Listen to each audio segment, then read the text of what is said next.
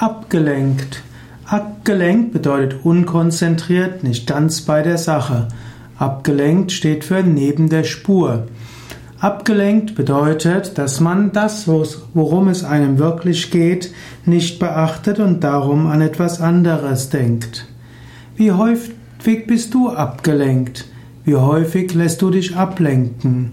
Abgelenkt zu sein kann gerade beim Autofahren zu großen Schwierigkeiten bringen, zu Unfällen.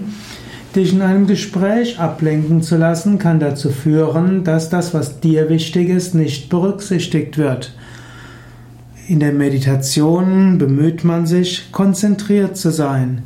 In der Meditation lernt man, seinen Geist im Hier und Jetzt zu halten. Anstatt sich abzulenken von Äußerem, trainiert man seinen Geist darin, dort zu sein, wo man ihn gerne haben will.